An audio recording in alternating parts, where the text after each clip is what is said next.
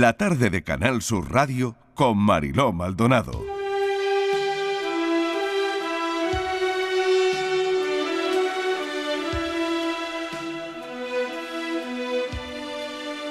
Desde que completó su terapia, Melissa es otra persona. No solo ha dejado de tener ansiedad por primera vez desde que era niña, sino que está descubriendo una nueva vida. Y es algo que se nota también por fuera. Ha adelgazado nada menos que 25 kilos y ha pasado de no salir de la cama a ser la deportista de la familia. Eso es algo muy común.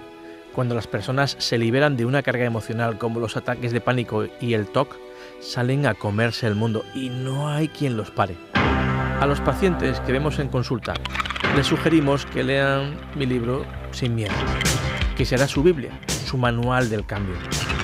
También tienen que pirarse mis libros de psicología cognitiva.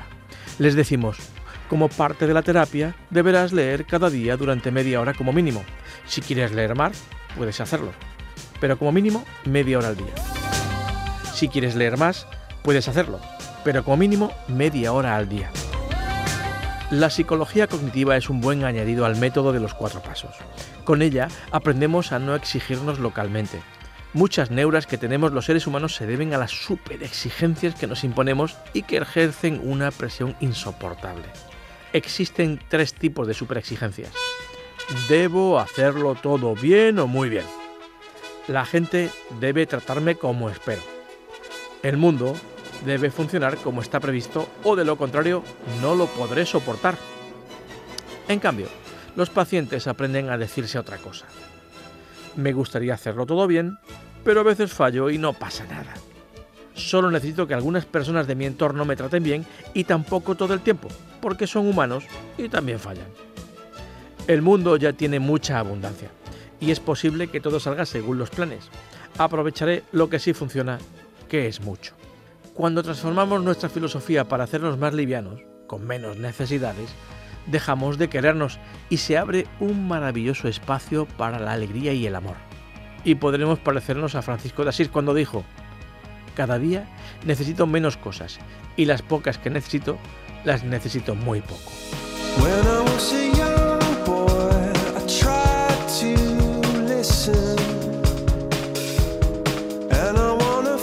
Son las 4 y 20 minutos de la tarde. No sé si han identificado alguna sensación en esto que acabamos de leerles y pasarles de Rafael Santandreu, del psicólogo Santandreu, el método para vivir sin miedo. El miedo puede volverse problemático cuando se vuelve excesivo, cuando se vuelve irracional, cuando no nos deja vivir, cuando afecta a nuestra calidad de vida. Cuando viene en forma de ansiedad o en forma de un ataque de pánico o de una fobia, la verdad es que yo estaba dándole vueltas, no he parado de darle vueltas durante el fin de semana, y el miedo es una emoción subjetiva, lo que significa que lo que puede generar miedo en algunas personas puede que en otras no sea así. Bueno, de todo esto vamos a charlar. Voy a presentar a Pilar Pineda, que me va a acompañar en esta entrevista, periodista y que también se dedica a esto de la formación. Eh, mm, la terapia, y, la terapia y, el acompañamiento. Para procesos de bloqueo emocional. Muy bien, por ejemplo. Y Rafael Santandreu, el autor del libro El método para vivir sin miedo. Santandreu, bienvenido al programa, ¿qué tal? Encantado de estar con vosotros otra vez. Oye, mil gracias, de verdad. Eh, esto que decía del el tema subjetivo, ¿no? De esa emoción subjetiva, ¿no? Porque lo que a mí me da mucho miedo, igual a ti no te da nada. Totalmente, totalmente. Es... Pero bueno, eh, eh, existe un miedo, el, miedo es una gran herramienta, eh, cuidadín, ¿eh? Es decir, eh, nos advierte peligros, es, es maravillosa, ¿no? Pero es una herramienta que fácilmente se desconfigura, a veces se desconfigura y entonces es como la alarma de tu coche que imagina que sonase eh, en cualquier momento del día o de la noche y a un volumen brutal. Ostras, entonces esta alarma ya sería un problema, ¿no? Bueno, eso mm. pasa con el miedo también y entonces se transforma en un problema, pero la buena noticia es que se puede volver a configurar puedes volver a que sea tu, una herramienta eh, buenísima y que no, no te estropee la vida. ¿En cuánto tiempo, Santandreu? Es decir, una persona que tiene miedo y que como tú bien reflejas en el libro, bueno, una persona que ha tenido que hacerse su examen médico también para ver si no tiene pues cualquier otra patología que es lo que genera pues esa ansiedad o, en fin, hecho el chequeo médico y, no teniendo nada, nada fisiológico, por así decirlo, nos ponemos en manos de, un psicólogo que nos diga que mm, puede volver a hacer que ese miedo irracional que sentimos se vuelva a configurar para que dejemos de sentir esa, no lo sé si llamarlo ansiedad, pero probablemente, sí. ¿no? Sí, sí, sí. Y, fíjate cuánto tiempo, hombre, depende. Mira, por ejemplo, en el libro sale el testimonio de María José, por ejemplo, que me gusta mucho. María José tuvo ataques de pánico todos los días, diariamente, durante 30 años, desde los 20 hasta los 50 que acudió a hacer terapia, ¿no? Entonces, fíjate que ella tomaba 7, 8, 9 tranquilizantes cada día y aún así le daban los ataques de ansiedad. Mira, en este caso, María José tardó tres años en ponerse bien del todo, pero cuidado, porque el primer año lo dedicamos a que superase la adicción que tenía los tranquilizantes junto con su médico y, fuimos dejando poco a poco a lo largo de un año. Después tardó dos en superarlo del todo. Por ejemplo, este es un número. Pero, por ejemplo, las hermanas Zapata, que por cierto, que son estas, estas gemelas, estas actrices que salen en First Days, no sé si las has visto, alguna vez. Bueno, pues las hermanas Zapata salen también en el libro, en el método para, para vivir sin, medio, sin miedo, porque son, ellas tenían eh, TOC, trastorno obsesivo compulsivo, de ese de comprobación, ¿no? Tenían que comprobarlo todo, si no lo hacían les causaba muchísima ansiedad. De hecho, Marisa, una de las hermanas, llegó a estar bastante mal y hasta el punto de que ella se eh, se ingresó voluntariamente en un centro psiquiátrico porque no podía más de la ansiedad que tenía. Bueno, pues las hermanas Zapata tardaron ocho meses de trabajo diario y duro. Bueno, por ahí es un poco variable, ¿no? Puedes tardar, yo creo que de media a lo mejor han tardado esos seis, siete meses la gente, algunos tardan más, otros menos. Mm. Santandreu, quería preguntarte si hay algún desencadenante, si a lo largo de tu carrera has visto desencadenantes de esto, es decir, una persona que está tan bien, que vive su vida feliz, que no sé, que ocurre algo en su vida o no, que es lo que te estoy preguntando, si hay desencadenantes o no. Y que de repente siente un miedo atroz a todo con esas crisis de ansiedad. ¿Hay algo que lo desencadena en nuestra vida o no tiene por qué? Pues no tiene por qué, y es una pregunta muy interesante, porque a veces la gente se pasa un montón de tiempo, años, queriendo saber por qué he caído en esto y tal, y muchas veces es solo por mala suerte. Fíjate que con un ejemplo se verá muy claro. Tú imagínate que un día estás por ahí tomándolo con tus amigos y alguien eh, le da un ataque al corazón y se muere. De repente, delante tuyo, que te da un susto de, de la leche. Entonces tú te puedes quedar como con un poco de miedo a ver si te va a pasar algo a ti en el corazón alguna vez. Le coges miedo. Y le coges miedo entonces a que el corazón te haga una jugarreta, vaya demasiado deprisa. Entonces, ¿qué sucede? Que a partir de ahí te quedas como demasiado atento de una manera inconsciente a cómo va el corazón. ¿Y qué pasa? Que si algún día notas que comienza a ir un poquito más deprisa, te pones nervioso. Pero claro, eso hace que vaya más deprisa. Pero claro, eso hace que te pongas más nervioso. Entonces, en, décimas de segundo se, produce ese círculo vicioso, ese bucle que te hace tener eso que se llama ataque de pánico, que de repente el corazón se dispare, unos síntomas de ahogo de la leche, tú piensas que te está dando un ataque al corazón. Y eso te puede empezar a pasar cada día, pero por tu, por tu propio miedo. Entonces, a esa persona fundamentalmente, ¿por qué le han venido los ataques de ansiedad? Pues mira, por mala suerte, le ha cogido miedo a, a, que el corazón le vaya muy deprisa y se produce ese bucle. Por lo tanto, es fundamental no preguntarse mucho por qué me ha pasado eso y atajarlo con el método, con la terapia de exposición de la que hablo en el libro. Pilar. Rafael, buenas tardes. Buenas. En tu método hablas de cuatro pasos, afrontar, aceptar, flotar y dejar pasar el tiempo.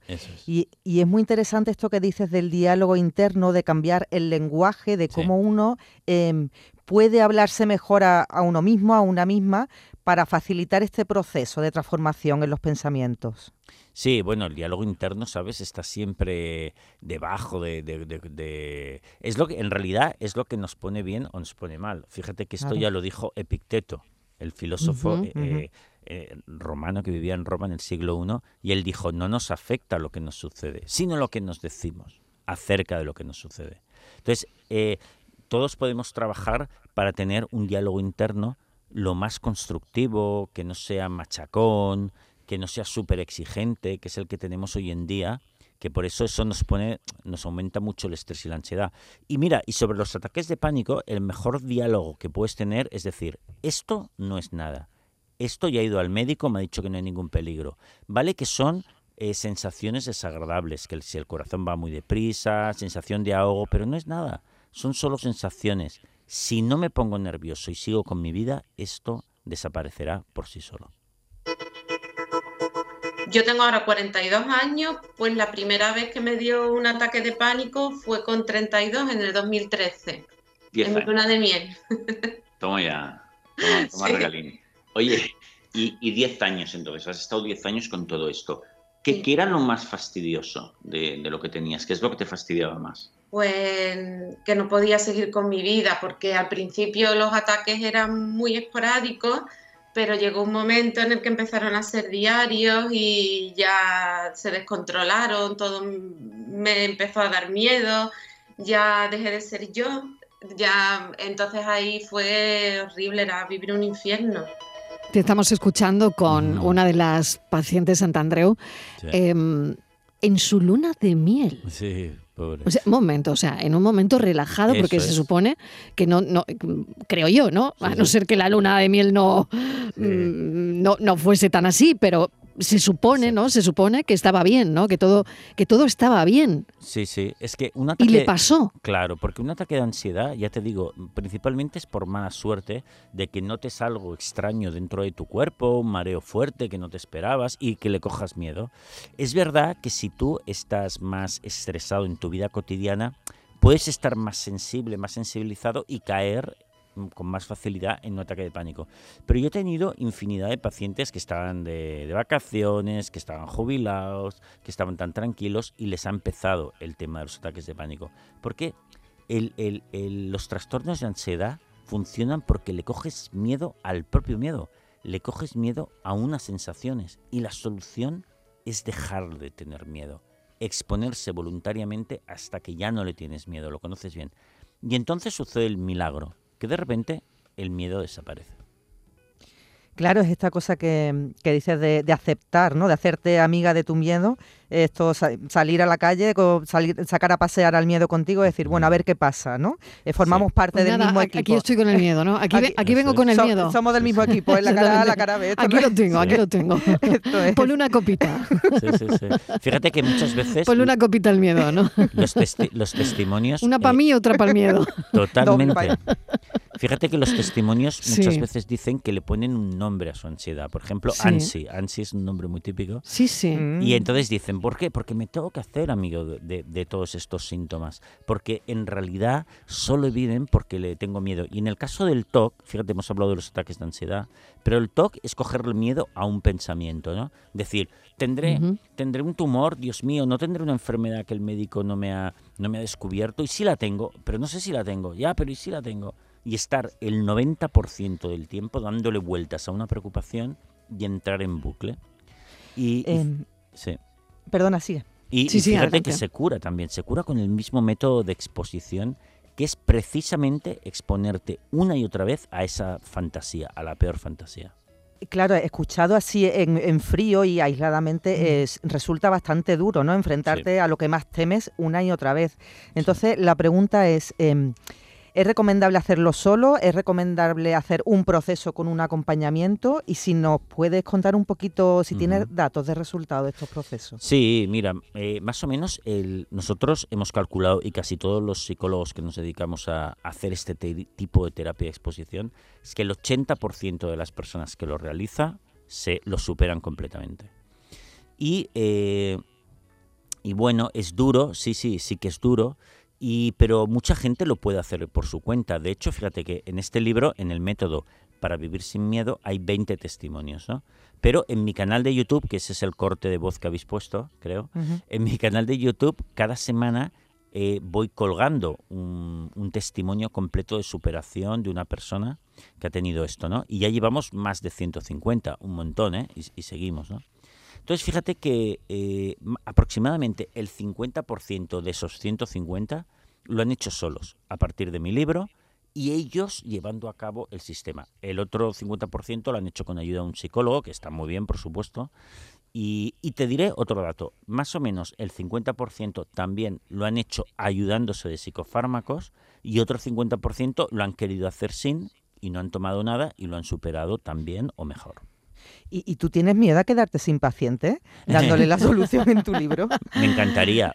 ojalá, ¿no? Ojalá, ojalá, e, Eso, bueno, no es que me, llenaría de, satisfacción increíblemente. Mira, yo ahora eh, haciendo esta presentación de este libro y mi anterior, Sin Miedo, que también iba del mismo tema, eh, eh, pues he viajado por toda España, he viajado por toda España dando charlas sobre el tema, conferencias, y, en la parte de las preguntas es maravilloso lo que sucede ahora, porque un mm. montón de gente que ya lo ha superado con este método, pues levantan la mano, cuentan su experiencia y se juntan con otras personas que todavía lo tienen que superar, ¿no? Y se establece un diálogo de autoayuda entre ellos, ¿no? De ayuda mutua, que es súper bonito. Entonces yo cada vez que veo esos casos, que por suerte mm, pasa mucho, claro, no hay nada que me ponga más feliz. Ojalá no hiciéramos falta en absoluto los psicólogos. Para mí, vamos, firmo ahora mismo, me dedicaría a otra cosa sin ningún problema. libros, por ejemplo. Eh, o me haría periodista como vosotros, por ejemplo. Y oye, anda, mira, anda, anda, mira, pero ibas a jugar con ventaja.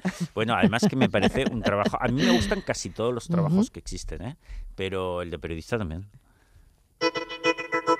Pues mira, yo empecé, fui diagnosticada con TOC con 16 años. Ya arrastraba rarezas desde hace tiempo, pero vamos, mis padres me llevaron al psiquiatra por primera vez porque, bueno, estamos hablando, yo tengo ahora 62, empecé a, hacer cosas raras, digamos, en ese momento. Entonces, bueno, la psicología en ese momento no estaba desarrollada. Hablamos de los años 70. Yo en ese momento lo que tenía era un TOC de tipo religioso y entonces empezaba a repetir las cosas. Quiere decir, yo, por ejemplo, mm, se me venía un pensamiento malo y estaba leyendo y empezaba por el principio. Estaba abriendo una puerta y cerraba y volvía a abrirla. Y llegó un momento en que mi vida se hizo imposible.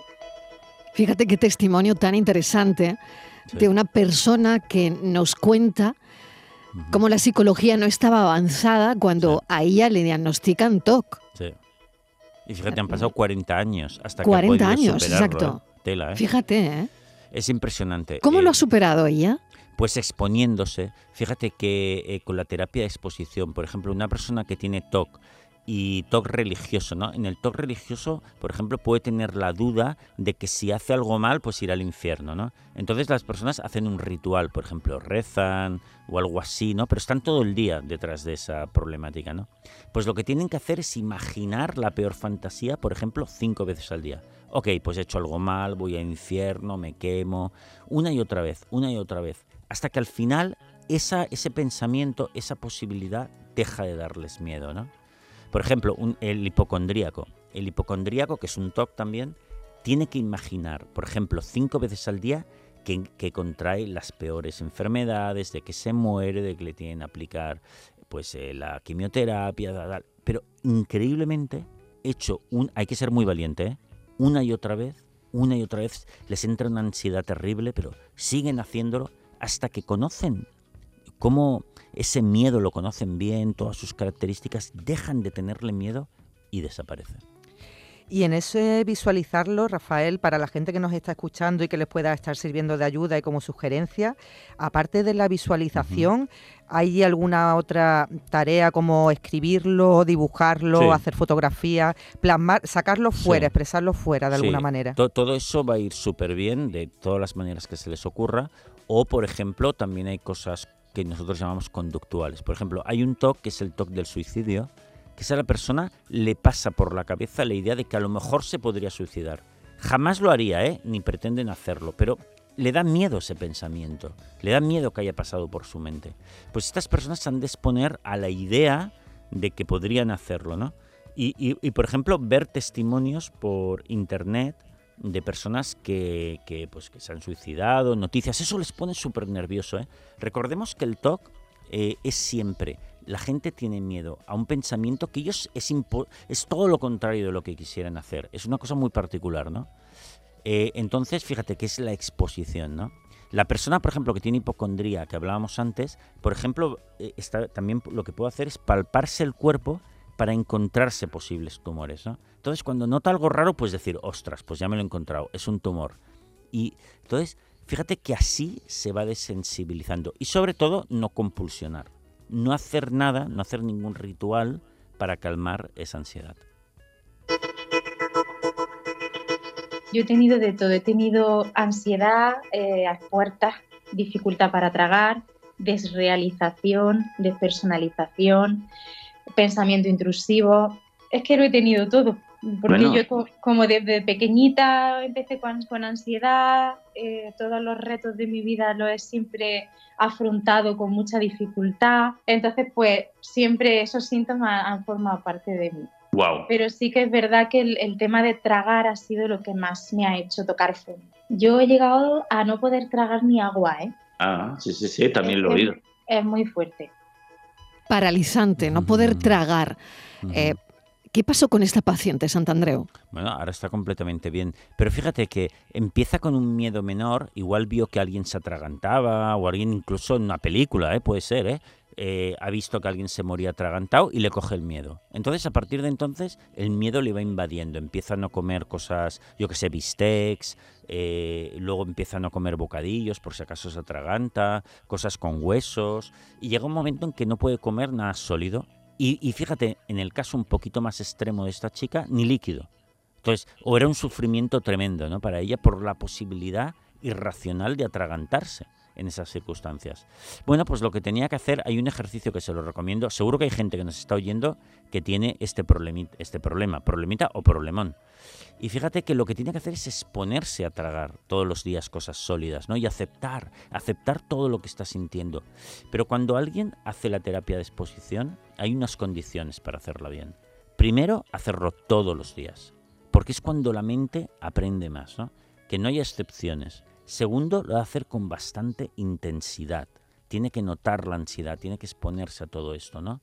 Y con confianza plena y dejando pasar el tiempo, en el sentido que no hay que tener prisa a que el cerebro se reconfigure. Pues esta chica empezó a hacer esta exposición. Yo recuerdo que tragaba bolitas de pan, ¿no? Hacía como bolitas con miga del interior de la miga del pan y se la tragaba sin masticar, que eso para ella era, era mortal, ¿no? Pues iba haciendo, lo iba haciendo hasta que al final se desensibilizó y como ella explica en el vídeo, pues está totalmente bien y ha reconfigurado su cerebro completamente. Y posibilidades de recaída que mm, conforme ibas comentando los casos de éxito, bueno, pues también me vienen a la cabeza, ¿no? Eh, ¿Cómo son las recaídas, si existen, ¿no? Y también otra pregunta que me parecería fundamental es cómo podemos ayudar a alguien em, que vemos dentro de un trastorno de pánico o que detectamos, si hemos oído esta conversación, si, si están oyendo esta entrevista, ¿no? Mm, bueno, pues ya sabemos cómo es un trastorno de pánico y si vemos a alguien que lo tiene, ¿qué hacemos? Mira, la, primera pregunta es que las recaídas, mira, mientras están haciendo todo el trabajo de, de, desensibilización, pues esos ocho meses o esos dos años o tres años, lo que tarde, es muy normal tener recaídas. Pero si normalmente lo has hecho muy bien y llegas al 10, ya no se tienen recaídas, ¿vale? Y, generalmente no se tienen. Bueno, pues si tienes alguna al cabo de un tiempo, pues lo vuelves a hacer y lo vuelves a superar. Pero generalmente cuanto mejor hayas hecho ese proceso de desensibilización, menos recaídas tendrás. Y luego, por otro lado, muy buenísima pregunta, ¿cómo ayudar a alguien que tiene ataques de pánico o tiene TOC? Porque es una ayuda muy particular. Nosotros en generalmente a las personas que más queremos, nuestra tendencia es protegerles el máximo posible. Y sin embargo, aquí no hay que hacer eso. Es un poco como a veces con la educación de los niños, de los pequeños, de los hijos. Lo más difícil es no sobreprotegerles. Pero sin embargo, aquí está muy claro que es lo que hay que hacer. Hay que animarles a que ellos hagan este trabajo tan difícil de exposición y de superación de su propio miedo. ¿no? Entonces hay que empujarles, animarles, darles muchos ánimos es algo que solo pueden hacer ellos. Y protegerles no. Por ejemplo, en el caso de los, de los ataques de pánico, por ejemplo, o en el caso de la, de la de, por ejemplo, del TOC de los gérmenes, ¿no? Ayudarles a limpiar no es bueno. Eh, a la persona que tiene ataques de pánico, mm, estar todo el día encerrado con ellas en casa porque tiene miedo de que dé los ataques tampoco es ayudarles, ¿no? Entonces es difícil porque hay que ayudar eh, estando ahí, prestando apoyo, pero no protegiendo el, en demasía. Y esto es la ayuda más difícil, es la que nos va a costar más. Pilar, para terminar. Para terminar, muchísimas gracias por todos los consejos y las recomendaciones y también con esta cosa de que además de superar estos miedos, eh, pues aprendemos también a vivir la vida con alegría y con amor, como dices en tu libro. Sí, sí, mira, todos los testimonios que salen en el libro o que están en mi canal de YouTube, estos 150 y subiendo, ¿no? Eh, todos te dicen, ostras, yo, yo les pregunto, ¿eh? ¿Esto ha sido duro, esta exposición, este perder, perderle el miedo al miedo? Y todos te dicen, ostras, buah, lo más difícil que he hecho en mi vida. Pero luego les hago otra pregunta, ¿ha valido la pena? Y todos te dicen, voilà, cada minuto, ha, valido la pena cada minuto porque ahora vuelvo a ser feliz. Y sobre todo me siento tan fuerte que sé que nada me va a volver a asustar en la vida. Pues Santandreu va a estar esta tarde a las 8 en el Teatro Cajasol de Sevilla para hablarles del método para vivir sin miedo, ese, ese miedo que es verdad que es una emoción natural y normal, eh, que no hay que eliminarlo por completo de nuestras vidas, por lo que hablábamos hace un instante de la subjetividad, ¿no? Pero que hay que aprender a gestionar el miedo de una manera, pues como dice Santandreu, saludable, ¿no? Porque al final es un desafío al que nos enfrentamos cada día. Y también el miedo nos hace crecer, pero ojo, claro, el miedo que no te enferma, ¿no? Ese miedo que no te paraliza, que es el que hay que mm, superar. Efectivamente. Pero eh, noticia, la noticia más bella de todas, se puede, se puede reconfigurar tu mente, puede reconfigurar tu cerebro. Será un trabajo, pero yo creo que el trabajo más importante de la vida de uno es conquistar tu propia mente, sin duda. Gracias, Santandreu. Rafael Santandreu, muchísimas gracias. Un saludo y un abrazo que te vaya muy bien. Igualmente. Y, nos vemos por aquí. Gracias. Un beso muy grande. Chao. Un beso. Adiós. Ha habido mil maneras de morir entre tus brazos hoy. He visto esa luz que me atraviesa al escuchar tu voz. ¿Y dónde dejas la manera loca de querer mi amor? Que ahora solo veo un desierto entre tú y yo. Ya no te importa lo que hago, lo que digo. Vives solo en tu mundo. Si te vas, será la última vez que me desapareceré, no habrá segunda vez, me quitaré tus huellas de mi piel, sí, continuaré sin ti, con ganas de vivir, te juro que aunque sola sobreviví. La tarde de Canal Sur Radio con Mariló Maldonado también en nuestra app y en canalsur.es.